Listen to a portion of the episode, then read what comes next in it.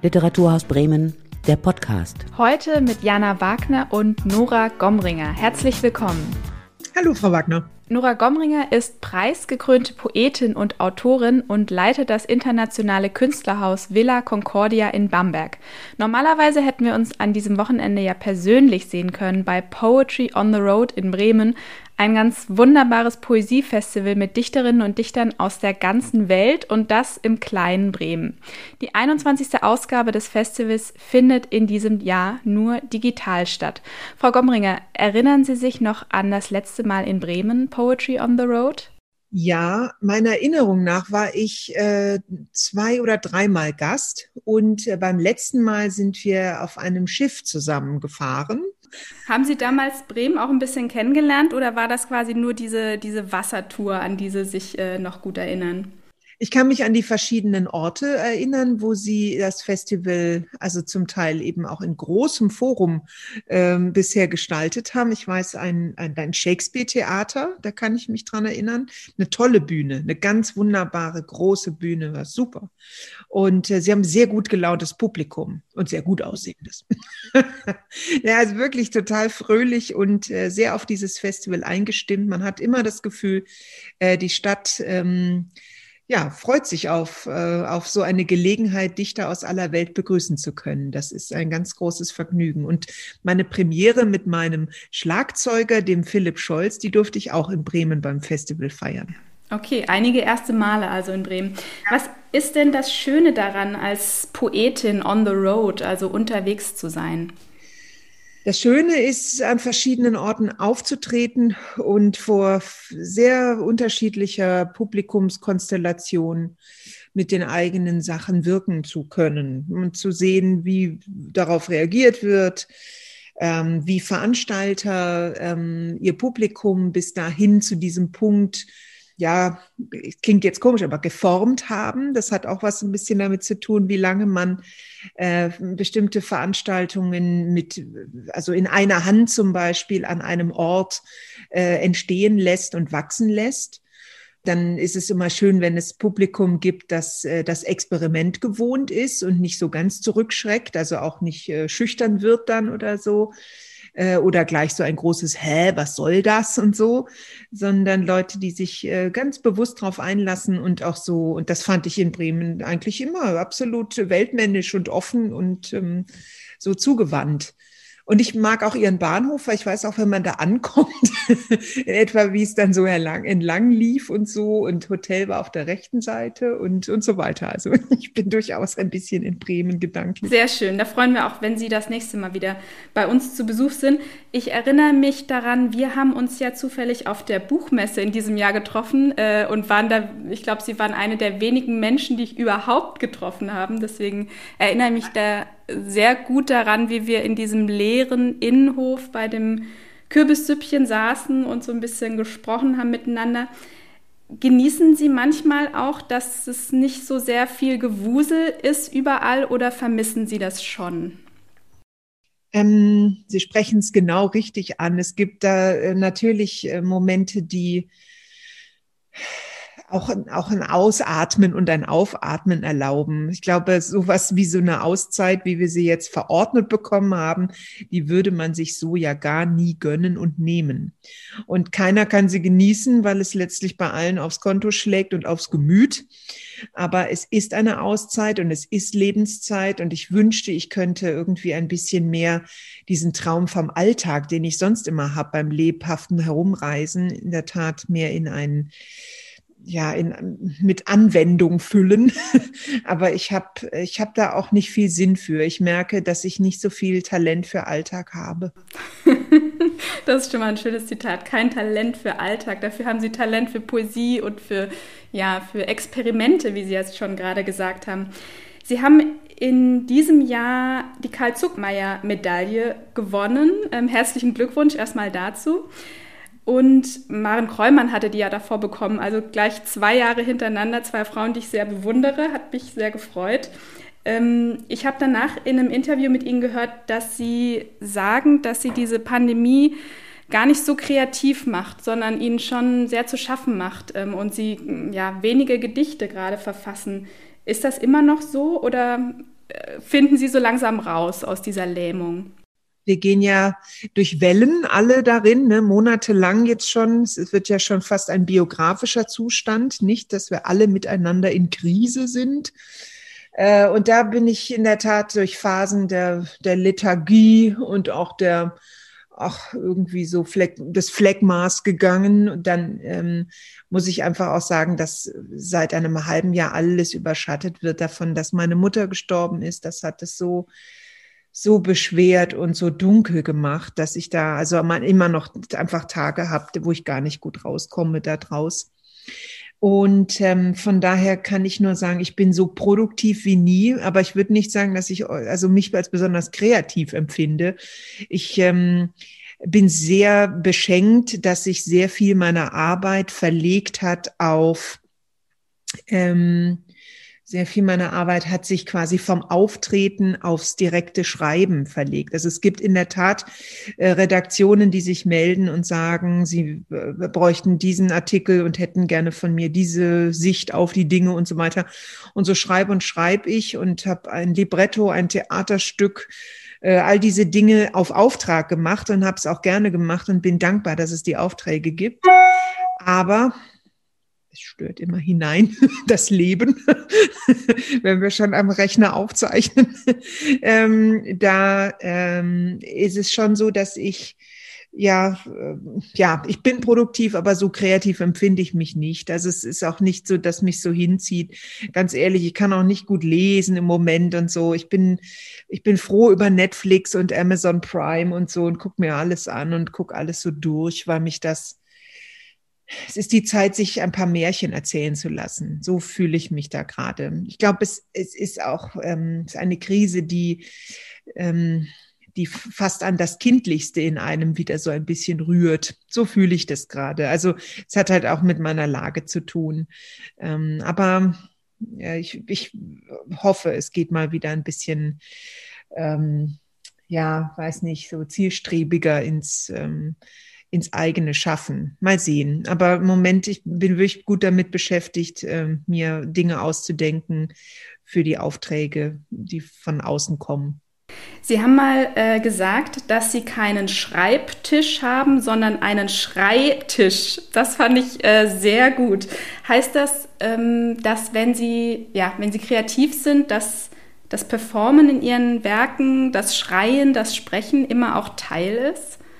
Ja, so war ich das aber äh, wie bei sehr vielen äh, Kolleginnen und Kollegen in der Lyrik auch wahrnehme, dass das Schreiben von Lyrik auch ein Sprechen von Lyrik ist. Gleichzeitig ist ein Prozess des ähm, Erprobens, Ertastens der Silben, die man gefunden hat und aneinander reiht, ähm, der Gesamtheit der Klänge und auch so die, die Rhythmisierung. Ich habe wirklich gerne, wenn die Sprache so, äh, wenn das, äh, wenn es gut gut mitnimmt, mich als Sprecher, denn dann merke ich auch, dass es äh, nach außen hin ein Publikum erreichen kann. Also es muss nicht alles äh, klingen, als würde man es jetzt vor den Leuten rappen oder so, ähm, aber es, es, es sollte einen Zug haben. Das soll zum Publikum hin. Ich, ähm, ich habe, glaube ich, gar nicht so ein großes Talent darum oder äh, besonders äh, kryptisch oder verschlossen zu sein, sondern auch in meiner Sprache, in der Lyrik bin ich sehr, ich glaube, in einer ja, hoffentlich in einer ja, anziehenden Art und Weise direkt. Ich würde Ihnen jetzt gerne mal ähm, einen kleinen Schreiraum lassen für unsere Zuhörerinnen und Zuhörer. Hätten Sie denn einen Text gerade dabei und äh, Lust, etwas vorzutragen? Ähm, ja, dann äh, trage ich Ihnen doch vor. Es gibt nämlich, genau, es gibt ein Gedicht in Gottesanbieterin. Das ist der neue Band, den ich im letzten Jahr einen Tag vor Lockdown äh, präsentieren konnte, noch in Berlin. Ähm, das spielt so ein bisschen in Bremen, dieses Gedicht. Von der Begehbarkeit des Herzens. In Bremen sagt ein Schild, dass man hinein dürfe, ganz ohne Abstreifen der Schuhe. Ein Wahlherz hier ist eine veritable Größe, ist der Ort kleiner Versammlung. Ein Kind der letzten Tage des 20. Jahrhunderts kenne ich Orte dieses Maßes mit jeweils einem Fernsprechapparat. Etwas verloren und auch vom Schall gut isoliert, steht man in den Kammern eines Riesen, undekoriert und bar. Ich bin 176 Zentimeter hoch und an weitester Stelle messe ich 45 Zentimeter. Die Ehrlichkeit kommt vom Beichtgefühl, das in der Atmosphäre liegt. Ich selbst bin Fernsprechapparat. Wo ich stehe, fließt das Blut. Was alle Feldherren sagen, wünsche ich dem Wahl. Wie eine Ansammlung nasser Zellen stehe ich in einem Ort, an dem kein Mensch je stehen sollte mit Schuhen oder ohne. Es war ein Russe, der nach Gott befragt einst sagte, ich war im All und hab da keinen alten Bart gesehen. Unglücklich im Herzen, sage ich, ich war im Haus der Liebe, sie muss mich haben kommen sehen und ist darum sehr schnell verschwunden. So wird durch einen Besuch an einem Nachmittag im Mai die Unsicht und auch Unfassbarkeit die Unhaltbarkeit und das Abgleiten, Verderben des Gefühls, das wir nicht fassen, sehen, konservieren können, ein für alle Mal bewiesen. A priori gab es kein, was zu beweisen war. Sehr schön. Ich würde Ihnen jetzt gern applaudieren und nicht einmal.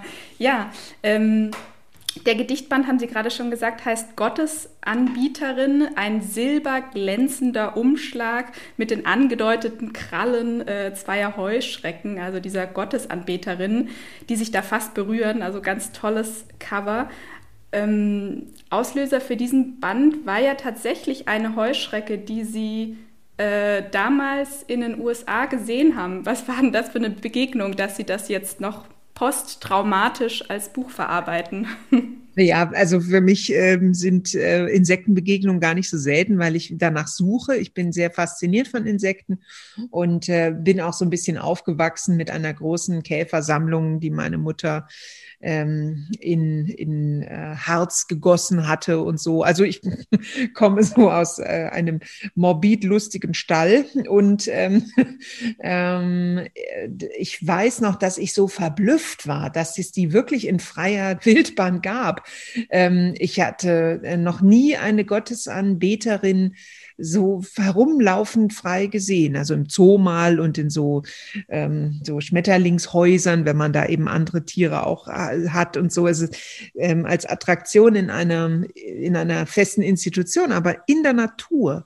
Und ich weiß, ich saß in diesem unglaublich heißen Pennsylvania Sommer auf der Porch meiner Gasteltern und Porch klingt viel zu groß, weil eigentlich ist es nur eine Stufe so aus gestampftem Lehm da äh, versiegelt und da sitzt man so und äh, und ich habe das lange beobachtet und habe dann auch über mich gestaunt, wie lange ich das jetzt jetzt schon beobachte und so weiter. Also es war so wie ein Inception-Moment. Ich beobachte mich, wie ich das beobachte und und und und und. Und wahrscheinlich hat mich das Insekt aus vielen Facetten Augen gesehen und hat sich auch gedacht, wieso guckt die denn so? Also ähm, es ist natürlich ein Spiel mit der Sprache. Ich wollte dann auch nicht den Band Gottes Anbeterin nennen. Dann habe ich gedacht, das ist mir zu heftig, weil wenn man dann wirklich denkt, okay, das ist so die äh, das Bekenntnis einer Hyperchristin, das ist es, das soll es nicht sein. Aber eine Gottesanbieterin, das ist ja auch so ein bisschen ähm, den eigenen Gott anbieten und zeigen, was man darin sieht und was man unter dem Gottesbegriff äh, führt im eigenen Verständnis und so weiter. Also von daher war es was ein mm, ja, bis vielleicht auch karlauerndes Spiel, ich gebe es zu. Diese Texte bewegen sich ja so ein bisschen im Spannungsfeld zwischen Liebe, Verlust, Glauben, Sündigen, aber hat auch sehr viele, wie alle ihre Werke, sehr sarkastische, ironische Elemente. Ähm, in einem Gedicht greifen sie auch das Thema Gott parodierend auf, indem sie das Gedicht ihres Vaters wiederum äh, variieren, Avenidas. Da heißt es Gott, Gott und Toast. Vielleicht könnten Sie uns das nochmal vortragen, bevor ich es vortrage. Avenidas ist ja ein ganz klassisches Permutationsgedicht. Das hat, äh, ich glaube, sechs Wörter sind es im Ganzen und dann muss man es äh, im Prinzip so nach einem bestimmten äh, Plan durchdeklinieren. Und jetzt muss ich mal gucken. Ähm, da, genau, es ist ein Widmungsgedicht. Also ich habe den ganzen Band aufgebaut wie ein Katechismus. Also es gibt Widmung, es gibt dann ein, ein Kapitel, das heißt Buch Tim, als wäre es eben ein biblisches Buch. Das Zeugnis, Zeugnis, äh, das sind, das sind halt die Gedichte, die so Ich-Gedichte sind, ne? also wo man quasi ähm, Zeugnis ablegt noch Fragen und Angebot. Also noch Fragen ist so der freieste Teil und Angebot ist dann wirklich der Teil, wo Gebet, Gedichte drin sind und äh, so vielleicht, äh, ja, da können dann die nachlesen, die gleich fragen wollen, wo ist denn der Gott auf den Zeilen oder zwischen den Zeilen der Nora Gomringer? So. Hier kommt aber jetzt Gott, Gott und Toast. Toast, Toast und Butter. Gott, Gott und Butter. Gott und Toast und Butter und ein Manufaktumkatalog. Das finde ich großartig, ähm, der Manufaktumkatalog am Ende. Hat Gott für Sie auch was sehr Profanes? Also wenn man ihn äh, im Zusammenklang mit dem Toast ja, auf der anderen Seite, so läuft ja auch der Sonntag. Also ich meine, der Sonntag hat ja auch was unglaublich Profanes. Also man geht auf der einen Seite müden Auges in den Gottesdienst und dann guckt man auf die Uhr und denkt, ah ja, geben, aber wann ist Essen und so. Also so läuft das ja bei sehr vielen Leuten in der Welt. Und ähm, bei mir als Kind, das weiß ich auch, war das auch so. und ähm, äh, wenn Gott nicht äh, Teil unseres Lebens äh, wird und sein kann, dann ist er auch einfach so abgekapselt, dass dann ich mich auch frage, wie kann ich denn Zeit machen für Gott? Ne? Also ich, ich brauche ihn sehr durch alles hindurch gewirkt und um mich herum und in meinem Leben drin, in den Gedanken. Weil wenn ich jetzt danach denke, ah, ich habe Yoga, dann habe ich Reitstunde, dann muss ich den zur was weiß ich, äh, zur Nachhilfe fahren und dann geht es noch um Gott. Äh, so geht es irgendwie nicht. Ich muss schon irgendwie in allem mitschwingen. Ähm, ich will mal gerne einen Schritt äh, zurückkommen, ganz ans Anf an, an Ihren Anfang. Äh, wie sind Sie denn zum Gedicht, zur Poesie gekommen? Hat da auch ja, Ihr Vater eine große Rolle gespielt oder wollten Sie es von Anfang an selbst besser und eigen machen, sage ich mal? Ähm, wir waren ein, äh, ja, wie soll ich das sagen, ein, ein sehr stiller Haushalt. Es gab also als Kernfamilie meine Mutter, meinen Vater und mich. Mein Vater war sehr viel weg und ich bin quasi im Arbeitszimmer meiner Mutter aufgewachsen. Und äh, meine Mutter war Lehrerin und Germanistin und äh, eine sehr, sehr belesene Frau, bis zu ihrem Tod ständig und immer gelesen das Schwerste immer am Gepäck, auch im Handgepäck waren die Bücher. Und ähm, da muss ich sagen, dass ich da äh, ganz in diese Welt hinein wollte, auch um bei meiner Mutter sein zu können. Meine Mutter hat äh, Menschen um sich herum besser ertragen und vor allem ihre Kinder, wenn die Kinder äh, ihren ja auch einfach ihren Weg mitgegangen sind. Also ähm, man liest quasi schon zur Selbstverteidigung. So. Und es hat meiner Mutter viel Freude gemacht, äh, mir und uns überhaupt in der Familie immer wieder Lektüre ans Herz zu legen, als wäre Lektüre ein Vademekum. Ähm, du hast Liebeskummer, dann gebe ich dir hier die Dorothy Parker. Du bist jetzt 30 Jahre alt, dann gebe ich dir Honoré de Balzac, eine Frau von 30 Jahren und so weiter. Also so, meine Mutter war da unheimlich wach und schnell und lustig. Und ähm, ich bin jemand, der darauf sehr stark reagiert hat und die, also ich kann nur so sagen, ich bin ein Vorlesekind gewesen und ähm, äh, sie hat mir jeden Abend meistens aus der Badewanne äh, vorgelesen. Also ich saß davor und meine Mutter lag im Schaumbad mit äh, Zigarette mit Spitze rauchend und hatte in der anderen Hand ein Buch und las mir daraus vor. So, so war das, Kind der 80er. Ne? Also da war auch mit dem Rauchen und so, das war völlig okay und normal. ähm, und man kriegte noch ordentlich Antibiotika, wenn man krank war. ähm, und meine Mama hat sehr intensiv mir zum Beispiel Heinrich Heine ähm, schon ganz früh als Kind ans Herz gelegt und hat sich darüber amüsiert, dass er so einen feinen und lustigen Humor hatte und ähm, hat mir dann auch immer augenzwinkernd also die sexistischen Stellen ganz klar mit mitgesprochen und hat so gesagt, na, ist ja wieder typisch, aber hör dir das an und dieser Rhythmus und hier und so. Also ich weiß, das war nie irgendwie blöd, sondern mir hat ihre Begeisterung für Literatur ähm, alles um die Literatur aufgeschlossen. Ich habe erst spät begriffen, dass mein Vater Schriftsteller ist und was das vielleicht bedeuten könnte. Und ähm, habe sicher sehr viele seiner Texte ganz falsch verstanden. Lange Zeit. Sie haben, habe ich mal gelesen, auch Heine dann später als 16-Jährige auf Beerdigungen und Hochzeiten rezitiert und sich da ein bisschen was dazu verdient. Stimmt das?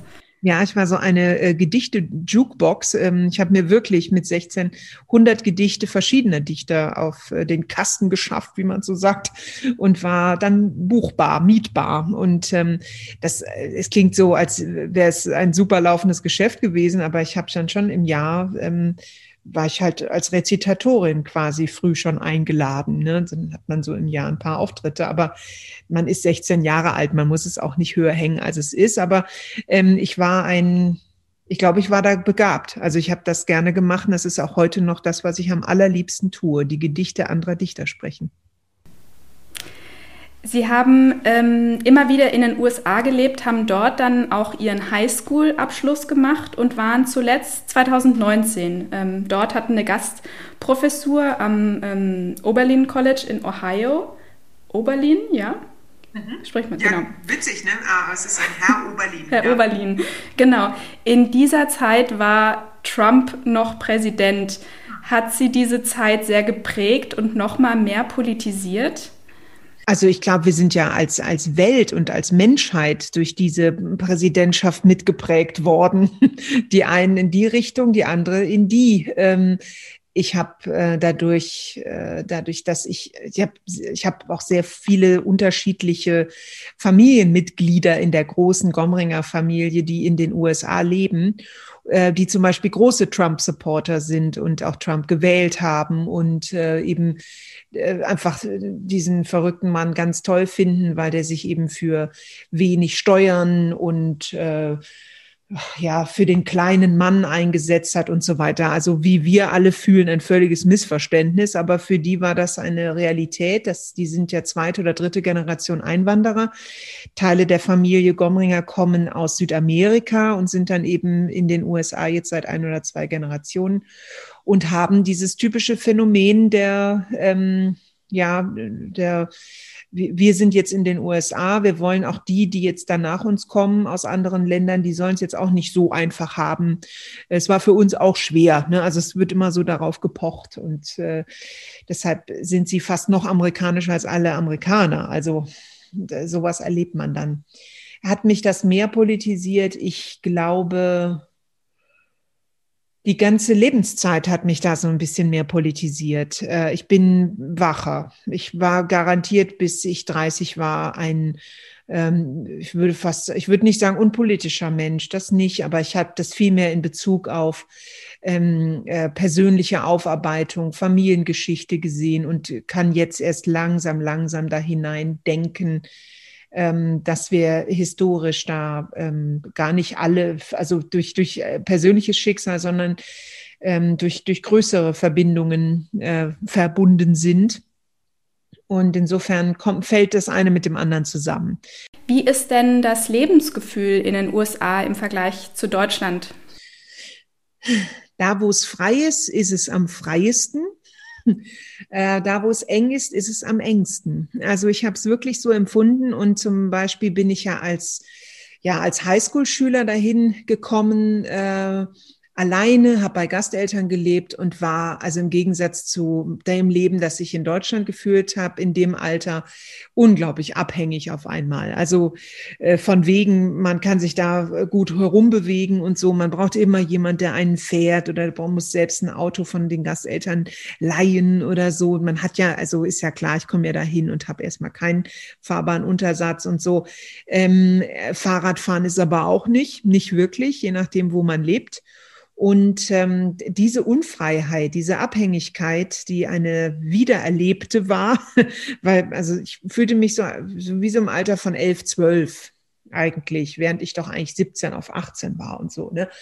Ähm, das ist so ein anderes Lebensgefühl. Dann muss man sagen, äh, schön ist da, wo die Amerikaner bildungspositiv sind und äh, ähm, Intellektuelle fördern, da sind sie unglaublich großzügig und da bauen sie auf eine liberal-demokratische Kultur auf, die verlockend ist, so dass man Lust bekommt auf die amerikanischen Campus. Und äh, ich habe einen Bruder, der in Yale studiert hat, und ich weiß noch, als ich da mit 14 auf dem Campus mit dem rumlief und diesen riesigen Alexander Calder, dieses äh, stabile, mobile Werk sah vor der einen Bibliothek, da war ich hin und weg und habe gedacht, das will ich, da will ich unbedingt hin.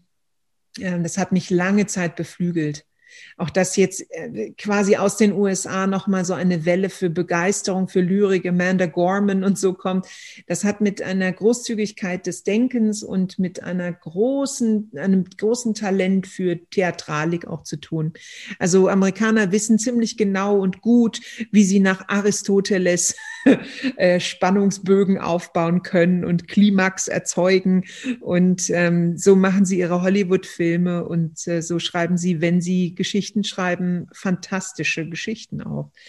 Genau, Sie haben jetzt ähm, Amanda Gorman angesprochen. Also ich hatte auch so das Gefühl, dass in den USA das Gedicht auch an sehr an Popularität gewonnen hat. Würden Sie sich das in Deutschland auch wünschen? Müssen wir Gedichterinnen und äh, ja, Poesie in der Öffentlichkeit an ganz anderen Stellen einführen? Also es gibt ja zum Beispiel keine Amtseinführung, jetzt äh, so diese Zeremonie, aber man könnte ja auch sagen, man setzt auch in Deutschland der Poesie einen anderen Stellenwert. Ich habe gleich zu Beginn des ersten Lockdowns ähm, die Dorothee Bär in Berlin angeschrieben und habe gesagt, wenn ihr wieder äh, nach den Sitzungspausen im Sommer beginnt, dann lasst auch einen Dichter sprechen. Dann lasst dichterisches, poetisches Wort ähm, die Sitzung und äh, das neue Jahr begleiten. Und äh, sie fand es gut und ähm, wir sind so ein bisschen versandet mit der Idee. Ähm, und dann habe ich sie nochmal aufgebracht und nach Gorman wären alle sogar aufgelegt gewesen dafür. Ich nehme auch an, es, es wird irgendwann mal inkorporiert. Ähm, wir gucken nicht mehr genau hin. Eigentlich gibt es die Formen bei uns auch. Allein, dass mir in diesem Jahr die Ehre zufällt, äh, dem Land Saarland äh, beziehungsweise all seinen Abiturientinnen und Abiturienten die Abschiedsrede zu sprechen, ist ja ein, ein großes Moment. Ähm, das ist ja ein Bundesland, das muss man auch sehen. Also das ist ja nicht wenig und es, ist, es fühlt sich furchtbar, furchtbar an, diese Aufgabe. Sie ist immens, weil 20-jährige Menschen sind sehr fremde Wesen. ähm, die sind ja auch sich selbst fremd, habe ich oft noch die Erinnerung. Na gut, und so ähm, haben wir schon solche äh, kritische Momente, wo wir Poesie gut einfügen könnten. Und äh, steht, es, es wird uns gut zu Gesichte stehen. Aber wir sind ja, wir sind einfach äh, schwierig, auch in unserer äh, Behandlung der Vergangenheit, äh, was die Lyrik angeht. Ähm, wir, wir diskutieren allen Ernstes, ob wir noch Goethe lesen sollen in den äh, Schulen und äh, sagen dann, ja, ja, aber Lyrik soll jetzt irgendwo auftauchen und so. Das äh, geht nicht gut zusammen. Also ich bin einfach dafür, eine sehr starke ähm, Literaturkonzentration in den Schulen zu machen, viel mehr Literatur hineinzubringen, sehr unterschiedlich, sehr verschiedene Quellen. Ähm, weil immer alle über amerikanische Schulsysteme, Highschools so lachen. Meine Highschool-Situation war so, dass wir nur in einem halben Schuljahr 14 Lektüren lasen. Ähm, und das war äh, eindrücklichst, wie das mit uns gemacht wurde. Also von daher, es geht, das schafft man, auch wenn der gesamte andere Stundenplan wahnsinnig voll ist dann können wir für die Zukunft nur hoffen, dass wir die Literatur gemeinsam und die Poesie gemeinsam mit Ihnen nach vorne bringen, in den Vordergrund. Vielen Dank, Frau Gomringer, dass Sie sich Zeit genommen haben für den Literaturhaus-Podcast. Das Buch Gottesanbieterin, ich will es nochmal nennen, ist bei Wohland und Quist erschienen und zu hören und sehen ist Frau Gomringer auch bei Poetry on the Road online auf der Seite poetryontheroad.com kommen. Vielen Dank, Frau Gomringer. Dank Ihnen. Merci. Das war Literaturhaus Bremen, der Podcast.